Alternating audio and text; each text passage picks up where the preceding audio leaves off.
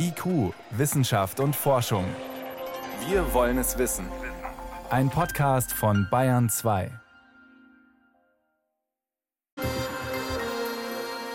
Dass man den kompletten Zugverkehr Norddeutschlands für mehrere Stunden außer Gefecht setzen kann, damit hätten viele nicht gerechnet. Trotzdem ist es letztes Wochenende passiert.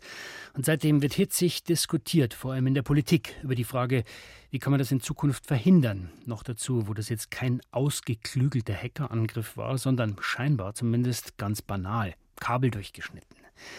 Frage an meinen Kollegen Peter Welchering, der sonst für uns über Angriffe im Internet und über den Cyberkrieg berichtet. Peter, da schneidet jemand zwei Kabel durch und alle schreien erschreckt. Ist das wirklich so überraschend oder haben wir da was verschlafen? Nein, das ist gar nicht überraschend. Und ja, wir haben tatsächlich was verschlafen oder nicht zur Kenntnis nehmen wollen.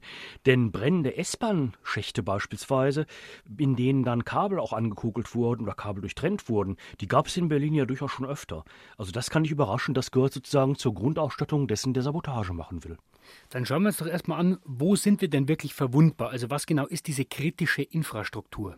Ja, darauf müssen sich Politiker und Sicherheitsbehörden vermutlich erstmal ein bisschen genau verständigen, was genau kritische Infrastrukturen denn sind. Da wurde in den letzten Jahren immer versucht, so viele Bereiche wie möglich rauszunehmen. Also beispielsweise die zivile Luftüberwachung mit den Fluglotsen. Die sollte plötzlich keine kritische Infrastruktur sein. Oder bei den Wasserwerken in Deutschland, da gehören laut amtlicher Einschätzung über 80 Prozent der Wasserwerke nicht zu den kritischen Infrastrukturen.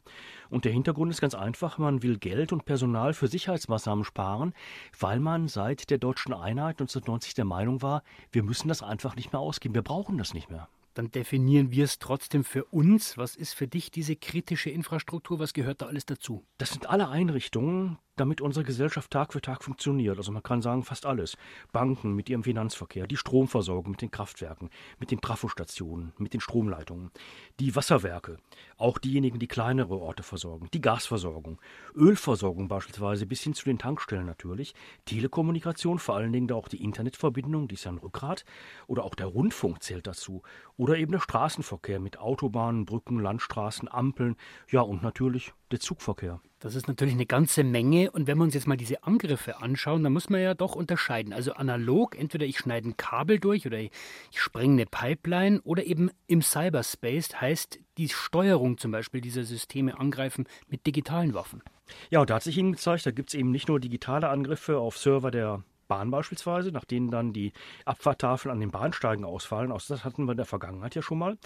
Da gibt es auch eben neben dieser herkömmlichen Sabotage, wie das Durchtrennen von Kabeln, noch so eine Art Wechselspiel. Also beispielsweise die Glasfaserkabel für den Zugfunk. Wenn ich die genau durchschneiden will, dann muss ich tatsächlich auch digitale Methoden mit einsetzen. Das vergessen wir ja immer wieder. Das heißt, ich kann das gar nicht trennen, analoger Angriff und digitaler Angriff. Nee, ich kann das gar nicht trennen. Ich brauche etwa bei diesen Glasfaserkabeln, damit ich das richtige Kabel finde, einen Biegekoppler. Was ist das? Und das sind so kleine Geräte, mit denen kann ich mehr oder weniger Sperrattacken auf Glasfasern machen. Weil bei den Glasfasern, da werden ja so alle drei bis fünf Kilometer diese Glasfasern in Kassetten miteinander verbunden und in diesen Kassetten werden dann die Signale auch verstärkt. Und an diesen Stellen, da werden eben diese Spähgeräte, diese Biegekoppler aufgesetzt. Das heißt, die greifen an den Stellen, an denen die Kassetten sitzen, eben in solchen Fällen einfach Daten ab.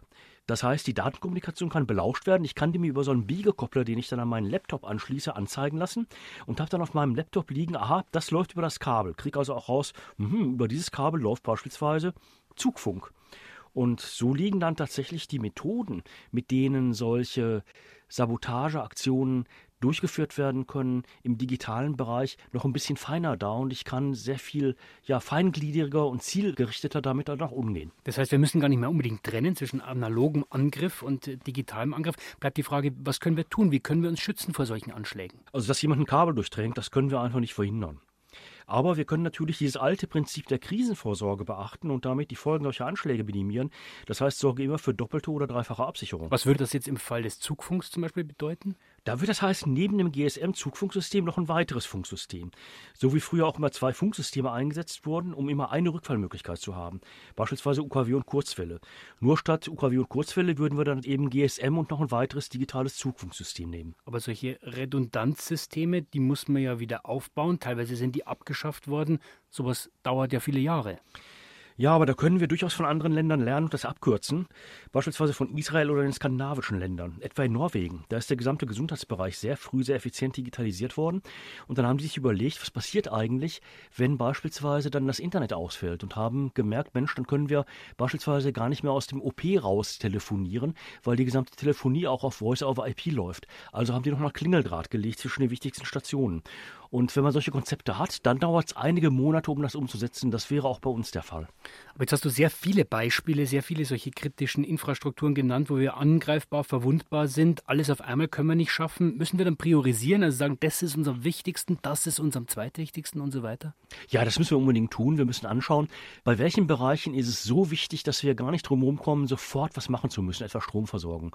Bei welchen Bereichen kommen wir in eine Situation, da ist es zwar dann wirklich unschön, wenn drei Stunden lang etwa Züge nicht fahren können, aber das kriegen wir dann auch über die Zeit noch hin und da können wir ein bisschen später mit ansetzen.